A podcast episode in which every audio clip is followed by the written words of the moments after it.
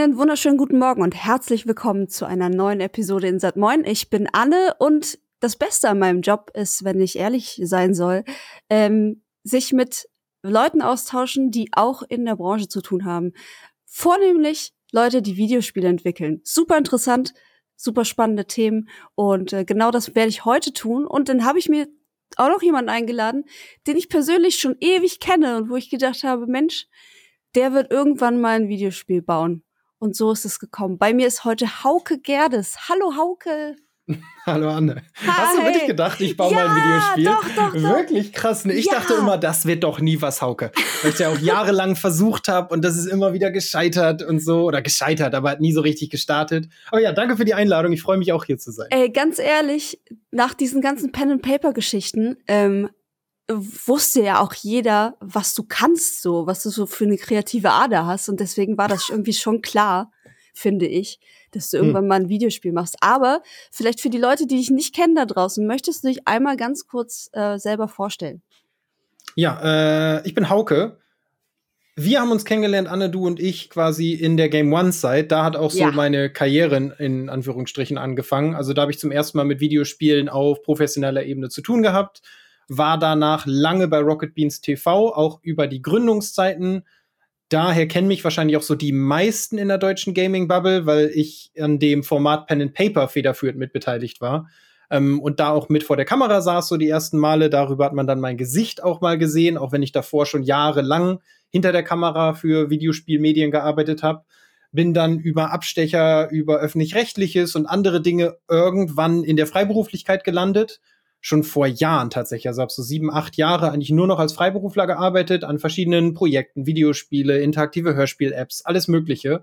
Äh, und ganz viel so Fernsehen und interaktive Medien und bin dann irgendwann bei Blankhans gelandet. Äh, und mir wurde gesagt, ich muss schon mit anmerken, dass es mein eigenes Studio ist. Ich bin Mitgründer des Studios, weil ich habe neulich zu Freunden gesagt, ich arbeite in einem Videospielstudio. Und dann meinte die Freundin, hey, du hast es doch mitgegründet oder nicht? Also, der gehört dir doch, der Puff. Und dann meinte ich so, ja, das ist schon, genau. Und bin jetzt Gründungsmitglied von Blankhans, einem deutschen, schrägstrich internationalen Studio und wir arbeiten an Coreborn. Okay. Ja, spannend, ey. Ähm, du hast es gerade schon gesagt, du bist Mitbegründer von diesem Studio Blankhans. Und das Witzige ist ja, ähm, du lebst ja gar nicht mehr in Deutschland. Du bist ja schon seit einiger Zeit in Japan äh, mhm. stationiert. Und trotzdem hast du ein deutsches Studio mitgegründet. Wie, wie sieht denn das überhaupt aus? Ist, wie ist denn da überhaupt die Aufstellung? Auf eurer Website kann man ähm, sehr viel tatsächlich lesen, was mich sehr überrascht hat, über so Arbeitskultur und so weiter. Ähm, ihr bezeichnet euch als dezentralisiertes äh, Studio. Was bedeutet das? Das klingt auch so geil. Ich glaube, den Begriff haben wir irgendwann hatten wir Angst, weil Leute immer dachten, wir meinen Blockchain damit. Aber nee, wir sind komplett remote einfach. Also alle unsere Mitarbeiter sind in der ganzen Welt verteilt. Wir sind auf dem Papier oder wir sind ein deutsches Studio. Der Firmensitz ist in Deutschland. Wir zahlen in Deutschland Steuern. Wir haben Angestellte in Deutschland, aber wir haben eben auch Angestellte im ganzen Rest der Welt. Also wir haben mhm. Leute in Australien, Japan, in Amerika, wir haben Leute im Rest von Asien, in Indien, in Russland, überall sitzen Menschen. Ich glaube, in Russland haben wir niemanden, aber irgendwo in der Ukraine haben wir ein paar Leute. Das sollte man nicht verwechseln. Nein. Aber nee, äh, nee, aber wir haben halt überall auf der Welt Leute sitzen und sind trotzdem auf dem Papier ein deutsches Studio, beziehungsweise wenn's ja, auf dem Papier klingt immer so, als wäre das scheinheilig, aber wir zahlen in Deutschland Steuern, wir haben unseren Firmensitz in Deutschland. Unser Firmensitz ist aber wirklich ein leeres Büro. Niemand sitzt da. Wir haben überhaupt keine Vorortveranstaltungen. Das ganze Studio ist komplett remote, gegründet in der Corona-Zeit und wir haben auch nie eine Sekunde drüber nachgedacht, irgendwen dazu zu zwingen, an irgendeinem Ort zu sein, quasi. Ja, krass. Das ist ja eigentlich ähm, total gegensätzlich dessen, was man so kennt, oder? Also wenn ich mich so oder wenn ich irgendwie mit Leuten spreche aus der Branche, dann heißt es immer, ja, wir sitzen irgendwie alle in einem Büro und dann besprechen wir mal Sachen irgendwie auch auf dem, auf dem Sofa irgendwo oder mhm. beim Kaffee oder so. Und ihr, ihr trefft euch immer nur online. Oder wie muss ich mir das vorstellen? Habt ihr euch jemals alle in Person gesehen? nicht alle in der aktuellen Konstellation, aber wir hatten Hansi-Fest. Das ist uns auch mega wichtig. Also wir machen Firmen-Events, die mhm. sind aber dann komplett nur zum Abhängen. Also wir haben uns in, ich wollte schon in Österreich haben uns getroffen. Im, wann war denn das? Januar, Februar oder so? Kann auch schon, kann auch später gewesen. Ich bin mir gerade nicht ganz sicher, muss ich gestehen. Hansi-Fest hieß das. Äh, da haben wir tatsächlich alle eingeflogen aus der ganzen Welt. ähm, und haben halt irgendwie, ich glaube, vier Tage einfach nur abgehangen, mal irgendwie eine gute Zeit gehabt. Da war auch der einzige Zweck Quality Time miteinander verbringen, ja, ja, weil wir schon auch finden, dass das wichtig ist. Aber ansonsten, wir kommunizieren per Voice nur über Discord. Also mhm. wir sind auf dem gleichen Discord. Ich glaube, das ist immer so ein bisschen, also für mich ist so interessant, vieles von dem, was ich jetzt erzähle, war für mich so völlig normal und lag so auf der Hand. Und als wir so das erste Mal hatten wir, glaube ich, ein Interview mit Gameswirtschaft oder so. Mhm. Und da kamen das erste Mal so Fragen zu diesem ganzen Remote-Ding. Und für uns war das so das Normalste auf der Welt. Und ich glaube, das hat halt Vor- und Nachteile. Und einer der Nachteile ist, dass man sich eben nicht jeden Tag ins Gesicht gucken kann und dass man nicht jeden Tag am gleichen Tisch sitzt und Ideen rumschmeißt einer der Vorteile ist, dass man sich nicht jeden Tag ins, ja, dass man sich nicht jeden Tag ins Gesicht gucken muss und dass man nicht jeden Tag ins Büro fahren muss, sondern dass man arbeitet von wo man will und in den meisten Fällen wann man will. Ja. Äh, genau, und das ist jetzt bei uns so, dass wir je nach Zeitzone haben wir halt so Meetings die meisten werden wahrscheinlich so ein bis zwei Meetings am Tag haben. Je nachdem können die natürlich frei auch woanders hinschieben. Versuchen, es ist, glaube ich, immer so ein Auf und Ab. Ne? Mal haben wir wieder mhm. mehr, dann fällt uns auf, das sind viel zu viele Meetings und fahren die wieder runter. Und keine Ahnung, ich glaube, das ist so, wie es in jeder Firma ist. Ne? Es ändern sich Sachen immer mal wieder. Aber an sich fahren wir damit bisher, glaube ich, ganz gut ich will das jetzt auch nicht nur schön reden. Ich glaube, dass kreativer Austausch im Raum immer noch super wichtig ist und dass das manchmal extrem helfen könnte, mhm. wenn wir mal echt nebeneinander sitzen und man wirft sich eine Idee zu.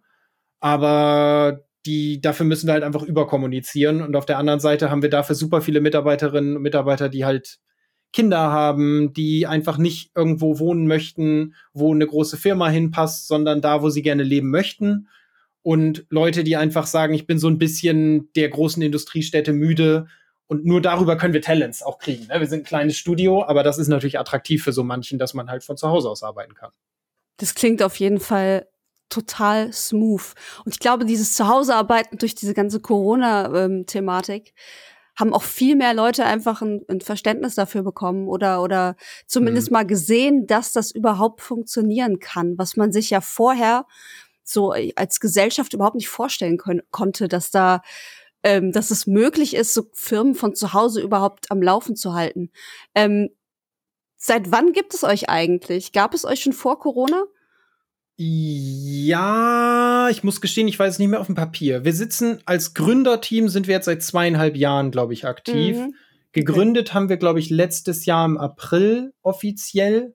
Also wir, sind, wir hatten einjähriges, glaube ich, jetzt vor kurzem. Also Krass. so als wir existieren auf dem Papier quasi. Äh, haben davor aber schon am Prototypen gearbeitet, haben das nur halt alles noch unter anderer Konstellation gemacht, mhm. eben als mhm. selbstständige Freiberufler und so.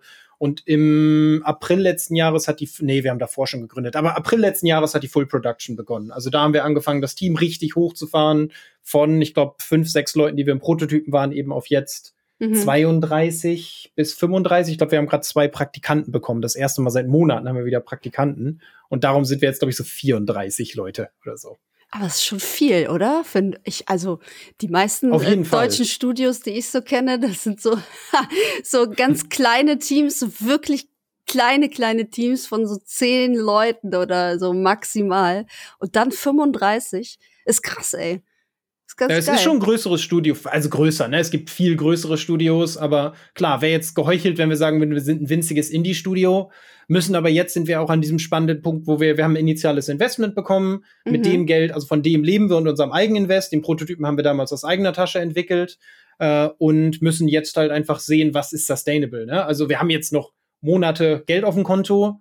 Wir gehen ja am 18. Juli mit Corborn in Early Access. Und das yes. ist ein Live-Service-Game. Also es soll dann weitergehen. Mhm und wollen natürlich am Idealfall halt ein Modell aufbauen, dass dieses Team auch irgendwie unterhalten kann.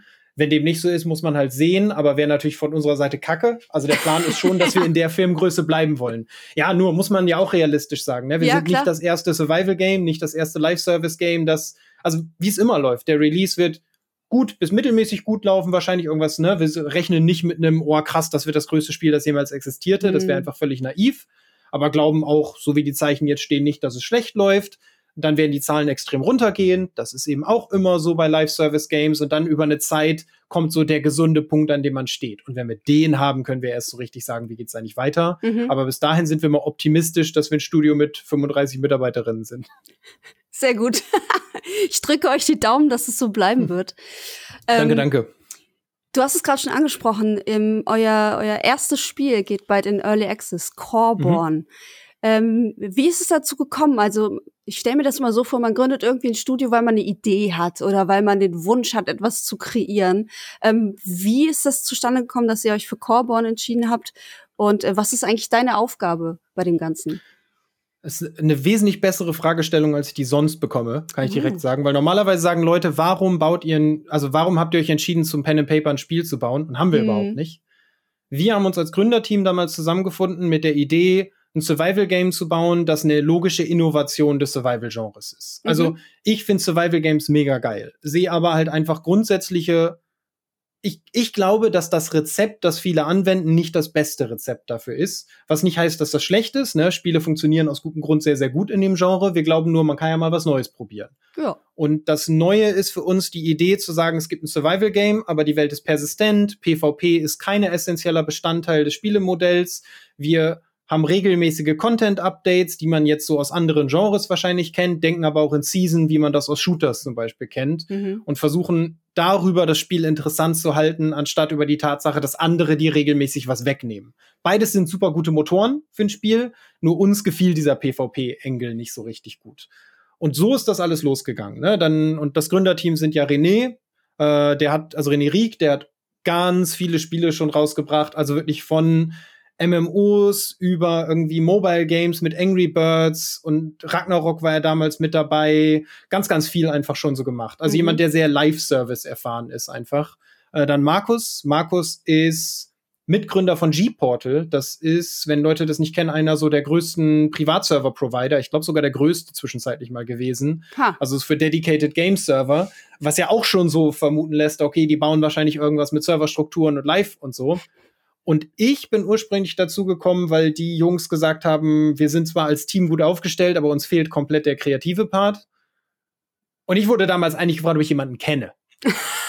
ähm, weil die wussten, ich sag nein. Weil ich ehrlich sagen muss, das ist ein Riesenprojekt. Ne? Ich habe davor nur kleine Indie-Projekte betreut oder war mit dabei, so lose. Ich war noch nicht Creative Director von einem Videospiel, habe Medienprodukte gemacht und wäre ja völlig absurd, wenn ich jetzt sagen würde, ja, easy peasy, schmeiß ich alles. Mm. Und bin dann so eingestiegen mit und habe gesagt, hey, hier sind Ideen. Haben dann angefangen so rumzupitchen und ursprünglich war der Plan, dass ich eigentlich hauptsächlich als Autor dabei bin. Ne? Ich schreibe so die Welt, mache kreatives Schreibarbeit, das war das, was ich über die letzten Jahre so gemacht habe. Und daraus hat sich das dann so ergeben, dass irgendwann eben auch diese Ultracore-Welt auf dem Tisch landete. Das ist so eine, ne, für die Leute, die jetzt gar nicht ähm, bei Rocket Beans gibt es ein Format, das heißt Pen and Paper, da moderiere ich mit und dafür schreibe ich als Freiberufler die Welten. Also quasi so wie in Herr der Ringe Mittelerde existiert, so existiert in Ultracore Tormentosia. Und diese Welt Ultracore und Tormentosia, das gehörte quasi mir. Das habe ich mhm. mal erfunden. Und die Welt hat super Anklang gefunden, viele Leute fanden das cool und dann ist uns aufgefallen, die ist nicht nur interessant und lustig, die Welt, sondern die passt eigentlich auch so ein bisschen wie Faust auf Auge auf unsere Idee.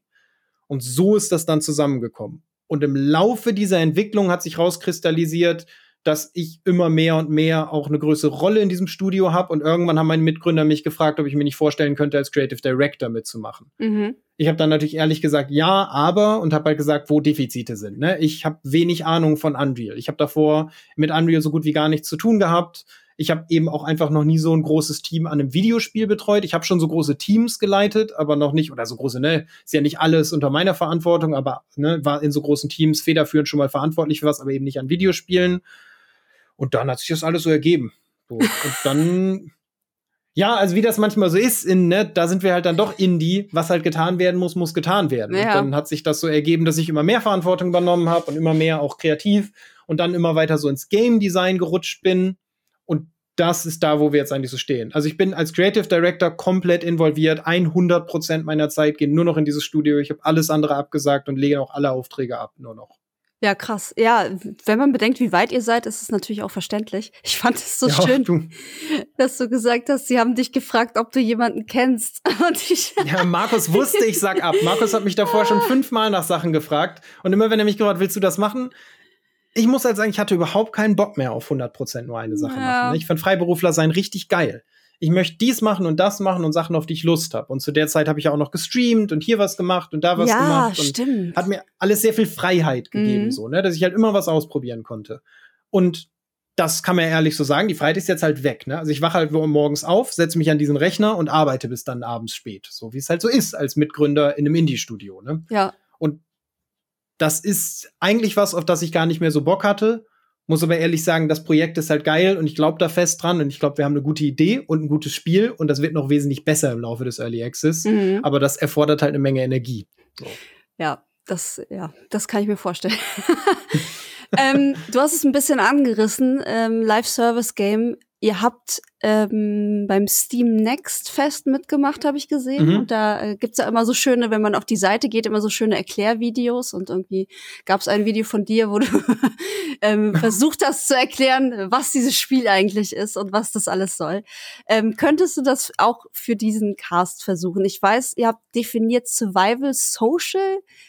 Sandbox-Game? Also, es klingt ich, irgendwie genau, sehr ich, outlandish. alles. Ich reiße es mal runter, weil wenn man da so ein bisschen Beispiele benutzt und so wird es alles wesentlich einfacher mm. zu verstehen. Es ist ein Social Survival Sandbox-Game. Okay. Das bedeutet Social, weil man mit anderen kooperativ interagiert und das immer die Spielerfahrung bereichern soll.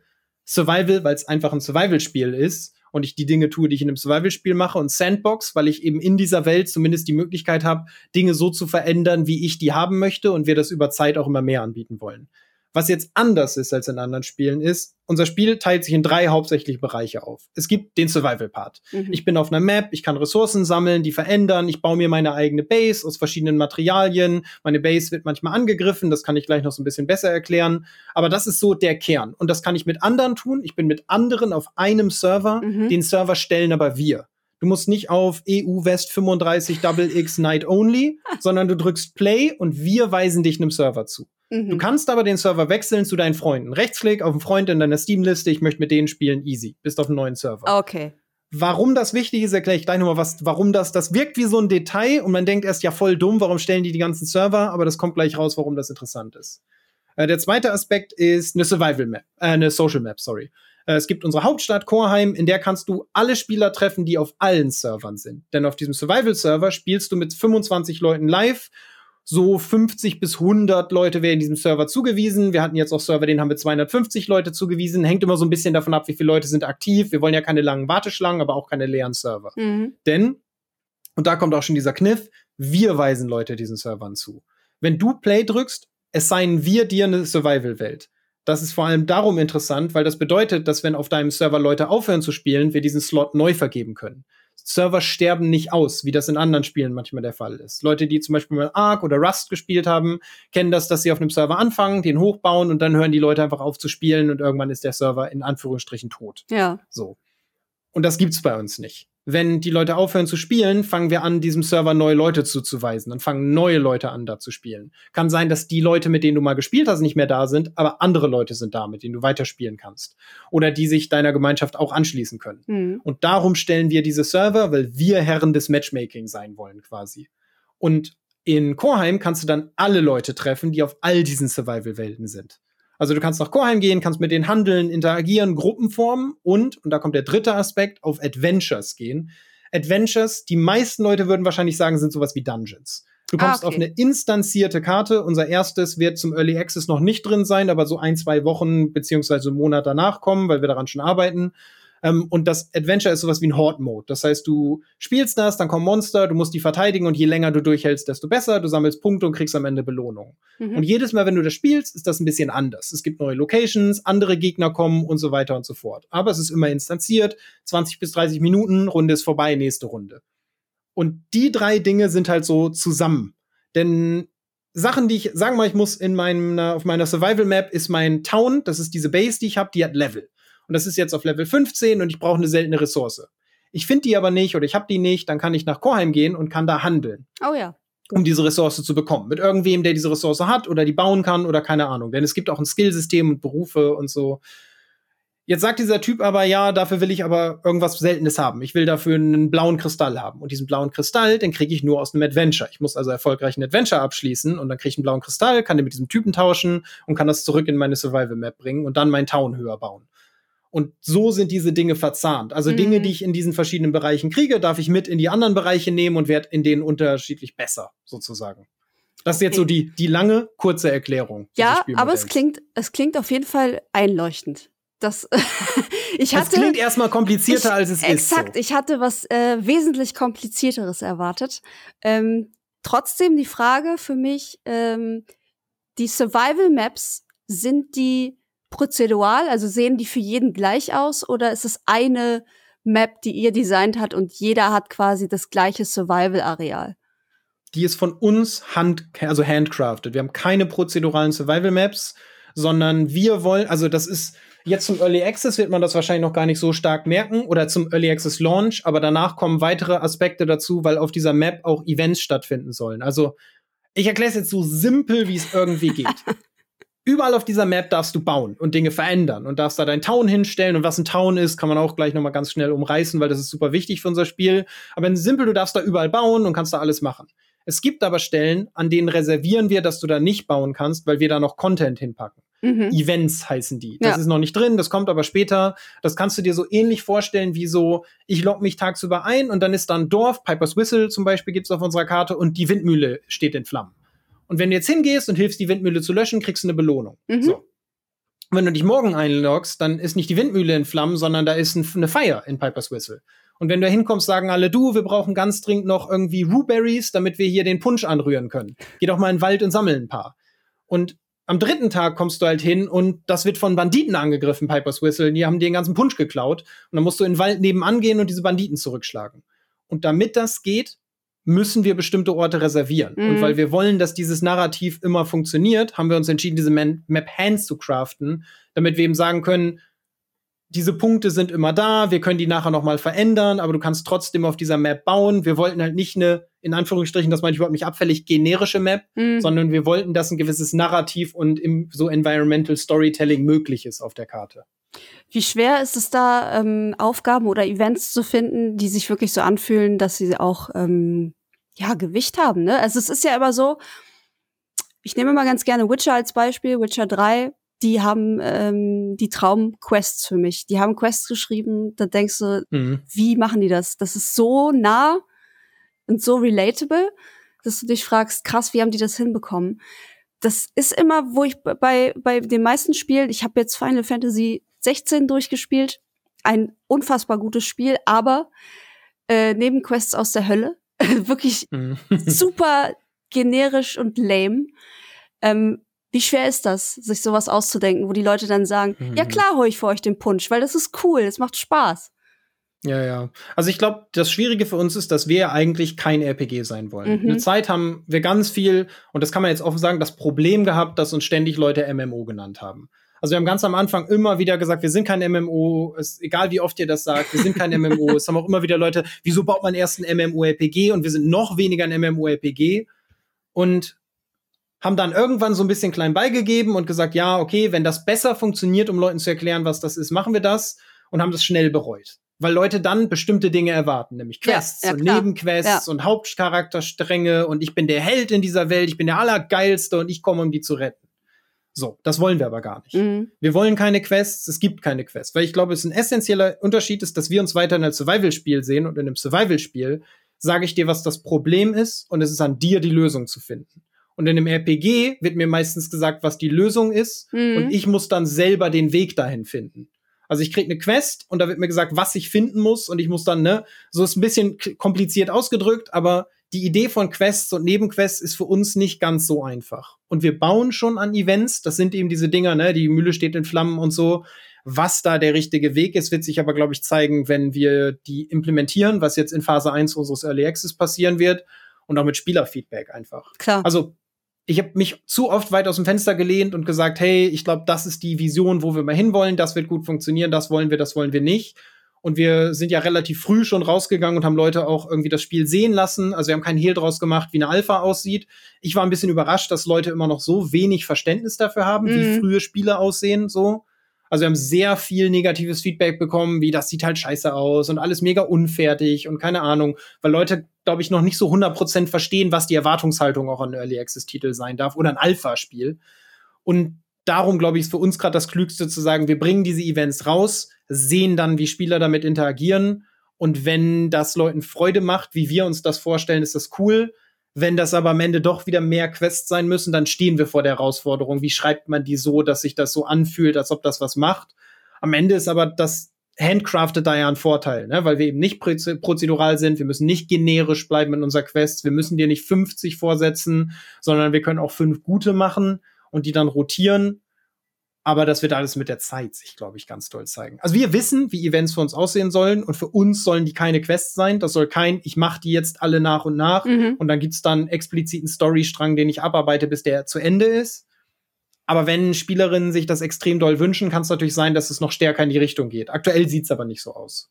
Ja, du hast über Feedback gesprochen. Ähm, ich kann mhm. mir das total gut vorstellen, was für ein Hassel das sein muss, äh, Sachen äh, irgendwie anzubieten und dann kommt erstmal eine Flut von Leuten, die das und das bemängeln und das bemängeln und das bemängeln. Mhm. Wie war das jetzt im Laufe ähm, der Entwicklung? Ich meine, ihr steht ja super kurz vorm Early Access und ihr müsst ja unfassbar viele ähm, Testphasen schon durchhaben. Ähm, mhm. Ist das, gibt's da auch geiles Feedback, also wirklich sinnvolles Feedback, sowas wie ähm, hier, das und das funktioniert noch nicht so ganz oder das habe ich mir anders vorgestellt. Ähm, gegenüber dem natürlich, euer Spiel sieht scheiße aus. Vielen mhm. Dank dafür. Ähm, was, was ist, hat euch da so erreicht und ähm, wo, wofür seid ihr auch dankbar? Was habt ihr da mitgenommen? Also ich glaube, im Grunde ist jede Form von Feedback sinnvoll. Fangen wir mal mit der schlimmsten Form an. Euer Spiel sieht scheiße aus. äh, das klingt jetzt hart, aber nö, hast einfach Unrecht. Also wer ja. sagt, das Spiel scheiße, hat einfach keine Ahnung. Und das ist halt meiner Meinung nach super wichtig, solches Feedback auch zu bekommen, um solche Punkte auf die Probe zu stellen, weil man kann nicht einer Meinung sein, was den Geschmack des Stils dieses Spiels betrifft Exakt. und sagen, das ist nicht mein Geschmack, holt mich nicht ab und so. Aber das ist schon ein schön gebautes Spiel. Das mag absolut sein, dass es jemandem nicht gefällt, hm. Aber wenn jemand sagt, das Spiel sieht scheiße aus, dann sage ich, nee, sorry, das stimmt nicht. So, es sieht schon wirklich gut aus, das Spiel. Das wird eines Tages noch besser aussehen und wir können noch super viel machen an Lighting und so. Und es gab bestimmt in der Alpha Punkte, wo das Spiel nicht gut aussah, aber da wollten wir auch noch nicht gut aussehen oder waren wir noch nicht in der Lage dazu. Aber darum ist das Feedback super wichtig, wenn so extrem destruktives Feedback kommt, weil es einen manchmal daran erinnert, naja, hier darf ich schon mit Selbstbewusstsein auftreten und sagen, nee, das sehe ich so einfach nicht. Das hm. stimmt meiner Meinung nach einfach nicht. Dann glaube ich, so im Mittelfeld ist überinformiertes Feedback. Ich glaube, das ist das, was in den späteren Phasen oft ein Problem wird, wenn Leute schon extrem gut wissen, was im Spiel drin ist, aber schon viele Testphasen mitgemacht haben, dadurch eine extrem große Erwartungshaltung mitbringen und Veränderung in Systemen ist immer schwierig. Mhm. Also wir haben unsere Alpha gemacht, die war sehr früh sehr viel, sehr weit spielbar, aber extrem viele Entscheidungen in dieser Alpha waren überhaupt nicht, was wir machen wollten. Also um mal ein Beispiel zu nennen, wir wollten nie, dass du einfach in die Welt kommst, du baust eine Workbench, also eine, einfach so eine Arbeitsstation, wie eine Werkbank, und diese Werkbank gibt dir dann bestimmte Rezepte frei. Das wollten wir nie. Das war nur die einzige Lösung, die zu dem Zeitpunkt technisch möglich war. Wir wollten ein Skillsystem und an dem haben wir auch schon gebaut, das war aber noch nicht so weit. Und als wir dann in der zweiten Testphase das Skillsystem vorgestellt haben, das einfach offensichtlich gut ist, fanden natürlich eine Menge Leute das erstmal scheiße, ja. weil sich was verändert hat. Ja. Und in unserer Alpha zum Beispiel waren Ressourcen auf der Karte immer am gleichen Platz. Immer wieder sind alle 17 Minuten respawned und es gab dann natürlich Gruppen, die sind da immer hingelaufen, haben das eingesammelt, mit nach Hause genommen. Alle 17 Minuten. Für jeden außer diesen Spieler voll die Scheißerfahrung. Alle anderen auf dem Server kriegen diese Ressource nicht, sehen die auch nie, weil der die endlos abfarmt und so. Jo als wir das geändert haben und ein klügeres System gebaut haben, wie Ressourcen auf unserer Karte spawnen, fanden natürlich diese Spieler das scheiße, weil sie das ja schon kannten, sie kannten alle diese Spots schon und wollten die gelernt. Und das ist super wertvolles Feedback, aber es ist sehr schwer daraus was Gutes zu machen, weil für mich sehr schwer rauszuhören ist, was frustriert dich eigentlich abseits der eigentlichen Veränderung. Mhm. Also macht es dir jetzt keinen Spaß, dass du weiter laufen musst oder findest du es doof, dass du jetzt nicht mehr weißt, wo alles ist und hättest gerne ein Feature, das dir zeigt, wo alles ist oder was genau möchtest du von mir? Und das höre ich ist schwieriger rauszuhören. Und ich glaube, dann kommt so die dritte Art von Feedback und das ist so die oft am wertvollsten und das ist völlig uninformiertes Feedback wirklich so Bauchgefühl-Feedback. Jemand sagt mir einfach, ich finde doof, dass ich auf der Karte rumlaufen muss und nicht weiß, wo ich hin muss. So, das haben wir völlig unterschätzt.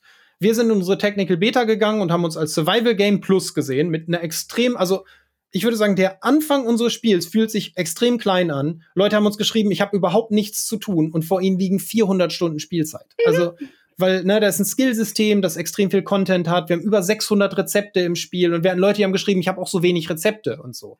Weil wir ihnen nicht erklärt haben, wo man die findet, weil wir davon ausgingen, das ist Teil des Appeals eines Survival Games, dass ich das alles selber finden muss.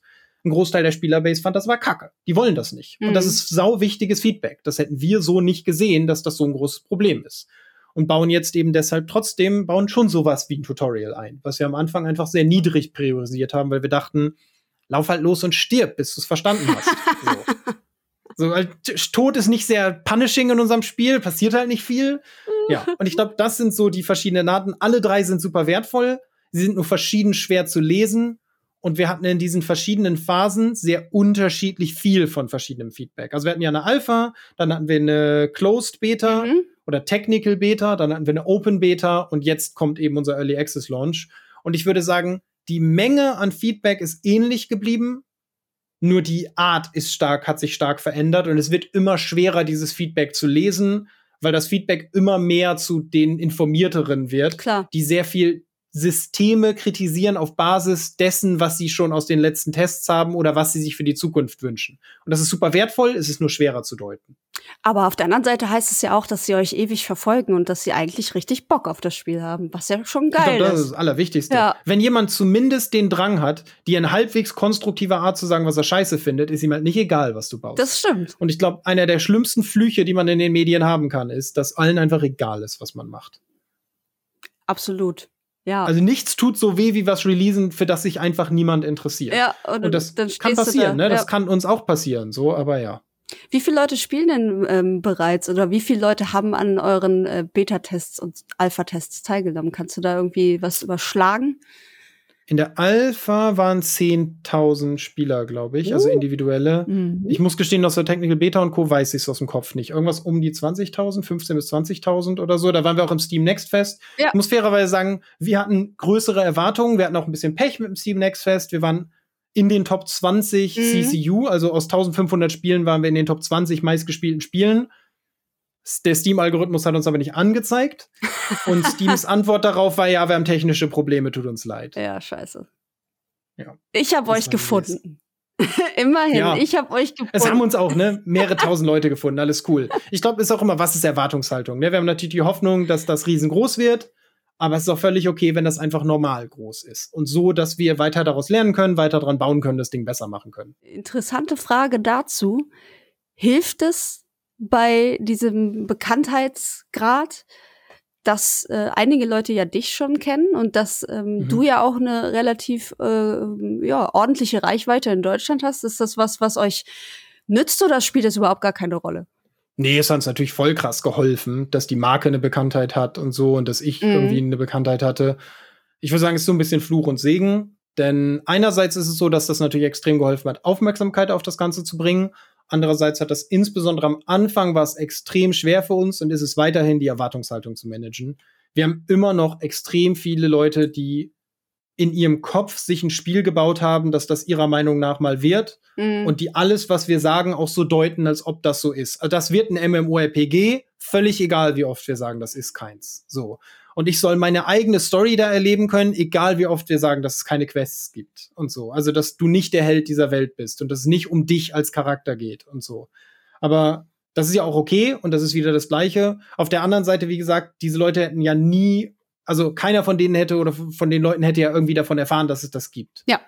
Was jetzt so ein bisschen daran doof ist, finde ich, über die Zeit ist, dass ich schade finde, dass manchmal Leute, also dass es Artikel gibt, die sagen, Hauke Gerdes baut ein Spiel und das mm. ist nicht nur mhm. einfach faktisch nicht korrekt, sondern auch einfach sehr, sehr unfair für den Rest des Teams, die einfach wesentlich härter in vielen Fällen arbeiten oder wesentlich mehr Ahnung haben als ich von bestimmten Aspekten. Und ich glaube, ich habe nichts damit zu tun, dass unser 3D-Artist gut weiß, wie man Spiele baut oder wie man Assets baut, dass unsere Game Designer einen guten Job machen oder dass unser Producer einfach das Team zusammenhält. Das ist nicht mein Verdienst. Mm. So. Und ich will jetzt nicht irgendwie aus Bescheidenheit sagen, ich mache hier nichts. Ich bin natürlich trotzdem in der Führungsposition in dem Unternehmen, aber das ist schon nicht alles mein Verdienst und ich baue hier kein Spiel und das ist nicht mein Studio. So. Ja.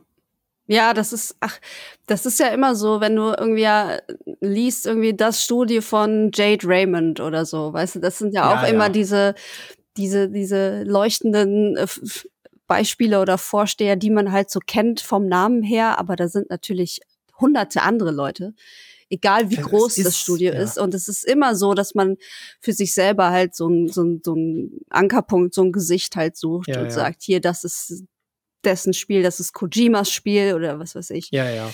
Es ist Marketing am Ende. Klar, ne? Wir nehmen es gerne mit. Ich glaube, was, was ich immer schade finde, ist, wenn es extrem clickbaitig wird. Ich will jetzt überhaupt niemanden irgendwie von, von, was, von, von, von Bus werfen. Ich weiß nicht, was man sagt. aber, äh, äh, ja, niemanden jetzt die Schuld. Aber wir hatten einen Artikel, die wirklich aus zweieinhalb Stunden Interviews einen Schnipsel genommen haben und daraus irgendeine Clickbait-Überschrift. Und ich habe Story-Genie, Hauke Gerdes baut ein Videospiel. also, weder bin ich ein Story-Genie, noch baue ich das Videospiel. Und ich glaube, was daran auch so doof ist, ist, dass berechtigterweise natürlich Leute in Frage stellen, ob ich in der Lage bin, ein Videospiel zu bauen. So, aber zum Glück arbeiten 34 Menschen mit mir zusammen, die alle sehr, sehr gut wissen, wie man Videospiele ja. baut. Und zusammen kriegen wir das, glaube ich, schon hin. So. Und ich glaube, dass viele dadurch frühzeitig eine Meinung darüber haben, erstens, was das für ein Spiel wird und zweitens, was dieses Spiel auch kann. Und ich glaube, dass viele von den Leuten dem ruhig mal eine Chance geben sollten und einfach mal reingucken sollten und sagen, hey, ja, vielleicht ist ja doch gar nicht so doof, wie ich mir das vorstelle. Mhm. Oder hm, vielleicht gefällt es mir gut, auch wenn es kein MMORPG ist. Wie sähe es aus, wenn du allein ein Spiel bauen würdest? ja, ich weiß ja immer ein Traumspiel, aber es würde vor allem erstmal richtig scheiße aussehen, weil ich halt also es gibt halt Dinge, die kann ich überhaupt nicht, ne? Also ich kann weder zeichnen noch kann ich 3D-Assets ja, ja. bauen, so. Äh, Game Design kriege ich noch halbwegs hin, aber dann ist auch schon das Ende nahezu erreicht. So, also ich glaube, das ist ja auch das Ding. Das ist, glaube ich, auch so. Ich glaube, es gibt und das ist mega cool. Leute, die können einfach alles so gut, dass sie anderen das erzählen können in so einem Studio. Das ist aber extrem selten, ja. glaube ich. Also das in den wenigsten Positionen wird man, glaube ich, Leute finden, die können einfach alles besser als ihre Kolleginnen und Kollegen. Und in Indie-Studios kommt das, glaube ich, sogar oft vor, dass es einfach so Führungspersonen gibt. Leute, die einfach, die sind einfach mega stark im Coding, die sind super stark in 3D-Assets und die wissen, wie man Dinge in die Realität bringt, die man sich gerade vorgestellt hat. Und das bin ich eben nicht. Mhm. Ich bin ein Denker. So, ne? Und was mir liegt, ist Welten bauen und eine Vision verfolgen. Und das ist halt mein Job in diesem Studio. Mein Job ist, Leuten klarzumachen, was die Vision ist, die wir gemeinsam entworfen haben, und sie daran zu erinnern, was die besten Schritte sein könnten, um diese Vision zu erreichen, oder warum bestimmte Dinge gerade kein guter Schritt sind. Mhm. Und ich glaube, genau wie jeder andere Job in dieser Firma ist das wichtig und fordernd, aber es ist weder wichtiger noch fordernder als die meisten anderen Jobs in dieser Firma. Gut, ich finde, das ist eine gesunde Sichtweise auf die Dinge. Oh, du. Oh, ja, du. Oh, oh. Ähm, jetzt haben wir über ganz viele Sachen gesprochen. Ähm, was macht mhm. dir denn eigentlich am meisten Spaß an der ganzen Geschichte? Ist es wirklich selber durch euer eigenes Spiel zu laufen und zu sehen, oh cool, was sich alles seit dem letzten Mal getan hat und wie das alles vorankommt? Oder sind es irgendwie ganz andere Sachen, die irgendwie ähm, man so gar nicht auf dem Schirm hat? Ich glaube, es gibt so Magic Moments in der Entwicklung, also so Momente wie, keine Ahnung, das ist sowas jetzt kürzlich, kurz vor der Technical Beta haben wir dann irgendwie so ein Tutorial eingebaut, so dass wenn du kommst, spricht dich ein NPC an und sagt dir was und keine Ahnung. Und das war so ein Moment, wo ich erstmal dachte, krass, Alter, das ist halt jetzt so langsam ein richtiges Videospiel, mhm. so, ne? Und im Spiel gibt's auch immer mal wieder so Momente, wo man monatelang an irgendwas gearbeitet hat und es will einfach nicht und es will einfach nicht und dann fühlt sich auf einmal das erste Mal richtig gut an und das ist krass. Und ich glaube, so Rückblickmomente sind immer krass belohnt. Also, wir haben jetzt vor kurzem einen Post abgesetzt, wo irgendwie unser Spiel vor einem Jahr zu sehen ist. Alter Schwede, es ist halt so krass, was sich verändert ja, hat. Es sieht so scheiße aus, das Spiel vor einem Jahr noch. Und ich damals dachte ja auch noch so, das sieht ja schon ganz solide eigentlich alles oh, aus. Ist ja ganz ne? nett. Und das sind halt wirklich Welten dazwischen. Mhm. Und ich glaube aber am belohnendsten ist für die meisten oder zumindest für mich eigentlich immer Spielerfeedback. Mhm. Also wenn Leute sagen, hey, das bedeutet mir was oder für mich war das eine schöne Erfahrung oder ich habe mit Leuten eine richtig gute Zeit gehabt und auch so, wenn im Team Leute dann das erste Mal in so live ins Spiel hüpfen und mit Leuten reden und das sind krasse Momente, ne? Also während unserer Tests, wenn ich mich dann mal einloggen kann und irgendwie mal einfach zu jemandem hinlaufe und der hat ein Haus gebaut und der hat keine Ahnung, wer ich bin und dann bauen wir zusammen ein bisschen Haus und man erinnert sich dran, krass, das haben wir halt gebaut, ja. so, ne? Alles, was du hier gerade tust, kommt irgendwie mit aus deinem Kopf und die Entscheidung hast du mit und du weißt, wie jeder Stein hier auf den anderen gekommen ist, so. Und das ist cool, aber man verliert manchmal auch so ein bisschen fast den Blick dafür. Mhm. Weil das einfach so, man arbeitet da so lange dran und die Änderungen, ne, das ist so wie, wenn ich mir die Haare schneide, dann ist es zwar für mich voll der krasse Impact im ersten Moment und ich denke, oh krass, habe ich mich jetzt doll verändert und gehe dann zu meinen Freunden und sage, und wie findest du es? Und die sagen, ja, wie immer halt, ja. ne, hat sich halt nichts getan, so. Wenn du aber mal ein blaues T-Shirt anhast, was für dich nichts Besonderes ist, finden die krass, Alter, hast ja richtig Farbe an und so, das kennen wir überhaupt nicht von dir, geiles T-Shirt. Und ich glaube, so ist das manchmal, dass man einerseits zwar schön findet, ach krass, wie belohnen, dass die irgendwas gut finden, andererseits manchmal aber auch denkt, wieso ist euch das hier denn nicht aufgefallen? Ja. Hier hat sich doch was getan. So. Geil. aber am Ende, ich glaube, was am meisten Spaß macht, ist an sich das Videospiel bauen. Mhm, Nur, man darf sich auch nichts einreden, es ist halt richtig harte Arbeit. Also ich kann mir auch ehrlich sagen, ich habe seit Jahren, glaube ich, nicht so viel Zeit in irgendwas gesteckt. Mhm. So.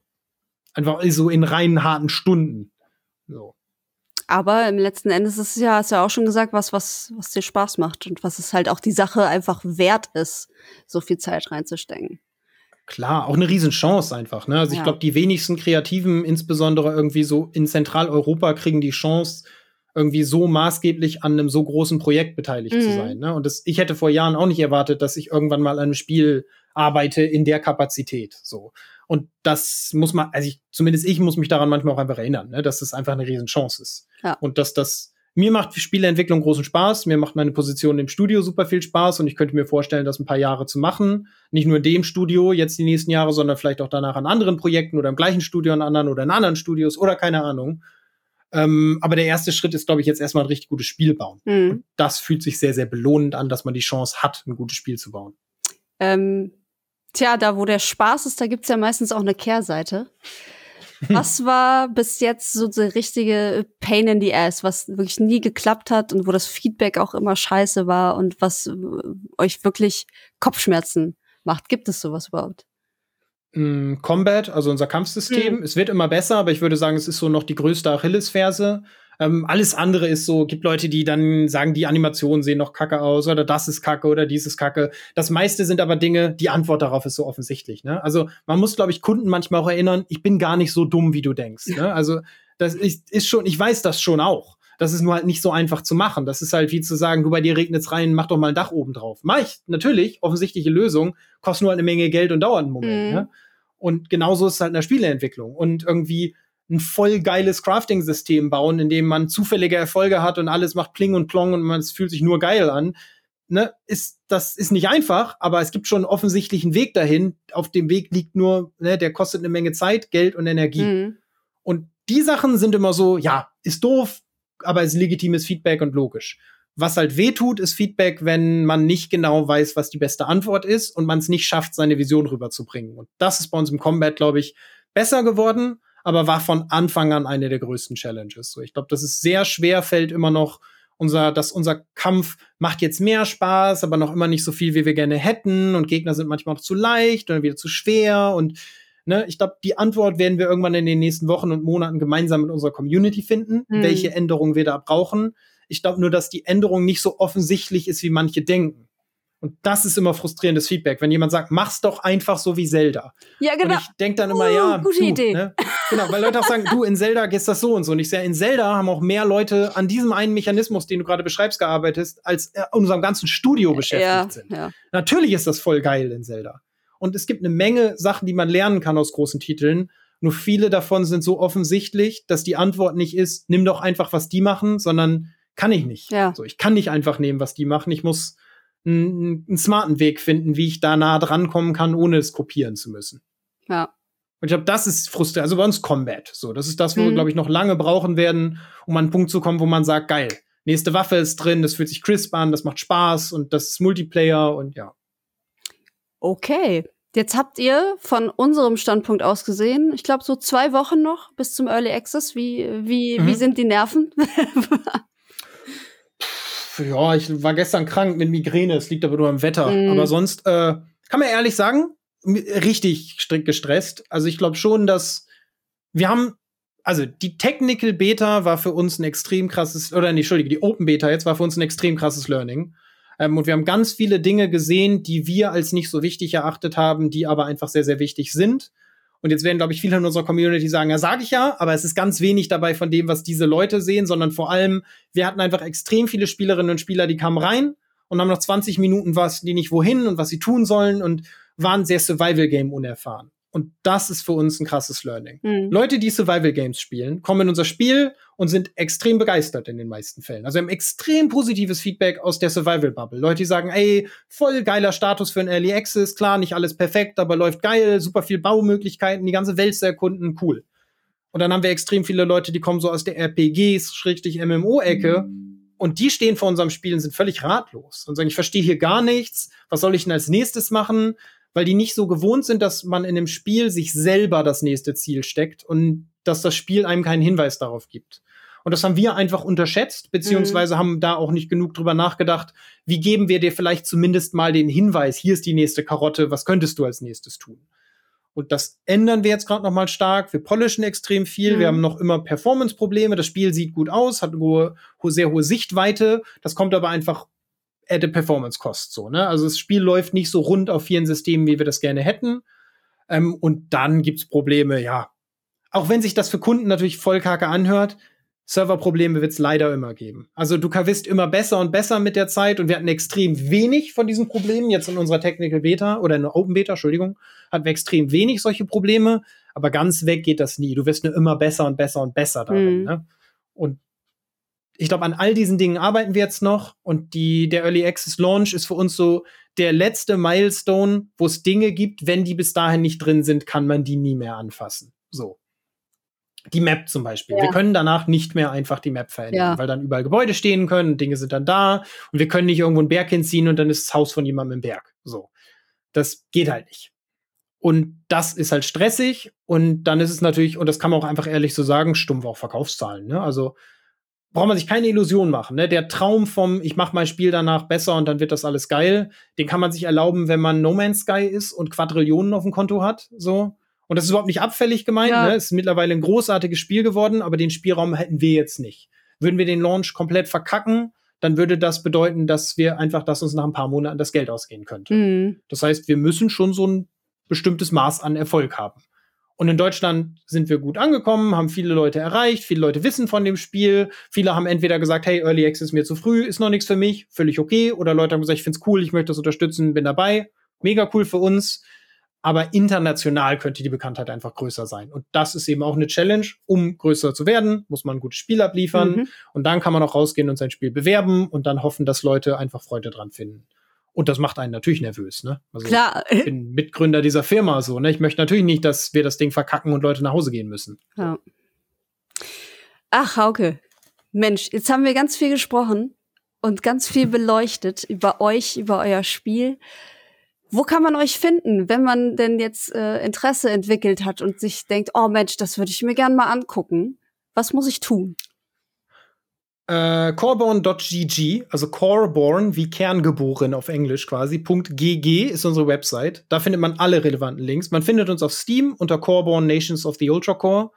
Äh, da kann man uns jetzt wishlisten, followen. Am 18. Juli kommen wir in Early Access. Äh, da kann man uns dann erwerben zum Launch mit ziemlicher Sicherheit für unter 20 Euro, mhm. ähm, weil es halt ein echter Early Access ist. Also für uns ist das auch einfach ein ongoing Progress. Und dann kann man über Monate das Spiel spielen, uns dabei zusehen, wie wir das immer besser machen oder vom Beckenrand aus gucken, bis man denkt, oh, das sieht so spaßig aus, dass man auch mal reinhüpfen möchte. Äh, dann gibt es uns natürlich auf allen Social Media Sachen. Wir streamen einmal die Woche auf Twitch, äh, immer donnerstags mittlerweile, diesen Donnerstag auch wieder und geben so Updates, was ist die Entwicklung, was machen wir gerade. Und ich glaube, das ist so das, was vielleicht ein bisschen Unterschied zu manchen anderen Studios ist. Ich hatte das eben schon erzählt, unser Discord. Mhm. Ähm, wir haben alle unsere Meetings auf Discord und das ist der gleiche Discord, auf dem unsere Community ist. Du kannst jetzt nicht in unseren Meetings sitzen, aber alle unsere Mitarbeiterinnen und Mitarbeiter lesen auf diesem Discord mit. Du kannst uns da direkt adressieren, kannst Meinungen, Ideen einwerfen, kannst mit uns direkt interagieren. Also ich glaube, es ist selten, dass da mal eine Nachricht länger als zwei Stunden unbeantwortet bleibt. Ähm, und ja, da sind wir halt alle. So von Führungsriege bis zu den zwei Praktikanten, die wir jetzt haben. Praktikantinnen, Entschuldigung, die wir jetzt haben. Äh, und das ist, glaube ich, so mit der beste Kanal, wenn man so Updates haben möchte, wenn man dabei sein möchte, wenn man Einfluss auf die Entwicklung haben mhm. können möchte. Und ich glaube, für alle Leute, die sagen, hey, das finde ich cool, die Idee, dass mein Feedback mit in so ein Spiel einfließt und ich die Chance habe, diese Idee mitzuformen, für die sind Discord und der Wishlist, glaube ich, so das Wichtigste. Gut, ihr habt's gehört. Wenn ihr Interesse habt, schaut euch das Ganze mal an. Hauke, vielen Dank, dass du heute ähm, mit mir dich hier getroffen hast. Ja, danke für die Einladung. Zu einer, welche, wie viel Uhr ist es in Japan? Ich, soll ich schon? Gar nicht so schlimm. Okay. Ist jetzt ach, 18 Uhr gleich. Ja, okay, das geht ja wirklich. Das war jetzt sehr human, die Zeit ja, gerade. Ja, ja, das stimmt. Ähm, es hat auf jeden Fall sehr viel Spaß gemacht, sehr interessant euer Projekt. Ich werde das auf jeden Fall weiter verfolgen. Danke, ich danke. kann dir nicht versprechen, dass ich sofort zum Early Access am Start bin. Ich bin eigentlich nicht ja, so der, ich bin nicht so der Multiplayer-Spieler. Aber das sagen doch alle. Ja, das ist. Das ist eins der geilsten Learnings. 60 Prozent unserer Spieler sagen, nee, ich will das nur alles alleine spielen. Und dann nach zwei Stunden sehe ich genau in meinen Spielerdaten, dass die Mitglied von dem Town sind, wo zwei andere ja. Leute sind und direkt neben denen bauen, aber schön weiter ins Dokument schreiben. Nee, andere Spieler finde ich nur scheiße. ja, ich werde euch auf jeden Fall eine Chance geben und hoffe. Danke, danke. Und hoffe, ähm, dass ich da auch irgendwie äh, meinen Spaß mit haben kann. Ja, du kannst auch als Single. Also ich würde sagen, auch wenn man Singleplayer geil findet, findet man locker 50 gute Stunden in dem Spiel, wenn man sich darauf einlässt. Und danach noch weitaus mehr, wenn man den anderen doch vielleicht eine Chance gibt. Mhm. Und du kannst auch nur bei ihnen vorbeilaufen und ihr Town mitverteidigen. Du musst nicht mal mit denen reden dann. Sehr gut. Keine Sorge. Sehr, du musst nicht gut. mit denen anfreunden, nicht mit denen reden. Du kannst einfach trotzdem mit denen Monster umhauen. Das finde ich schon mal super. Super. Dann, dann werde ich mir das so merken. Und äh, ja, ich danke euch alle, dass ihr zugehört habt. Auch uns kann man unterstützen, wenn man möchte, auf patreon.com slash insatmoin oder steadyhq.com slash insatmoin. Da gibt's für einen schmalen Fünfer vier Podcasts die Woche. Das sind vier. Das sind fast eine Hand. Vier, das ist fast eine Hand. Das, ich war tatsächlich beeindruckt. Das ist schon ganz schön viel. Das Für einen Fünfer die Woche? Ist schon geil. Das ist schon ganz gut, ja. Ja, und ihr seid einer davon. Ihr seid unser schöner Sonntagscast, liebe Hauke. Frei für alle. Danke. Schön. Danke, danke. Super, dann äh, wünsche ich euch eine schöne Woche und euch, äh, Hauke, viel Erfolg noch. Ein super Early Access Start natürlich. Ich hoffe auch, ich hoffe auch. Euch, euch auch viel Erfolg. Yes! Danke, danke. Habt ihr ja schon. Haben wir ja schon, schon, aber man kann nie genug Erfolg Mehr haben. Mehr geht immer. exakt, exakt. Gut, dann wünsche ich äh, euch noch einen schönen Tag. Auf Wiedersehen. Tschüss.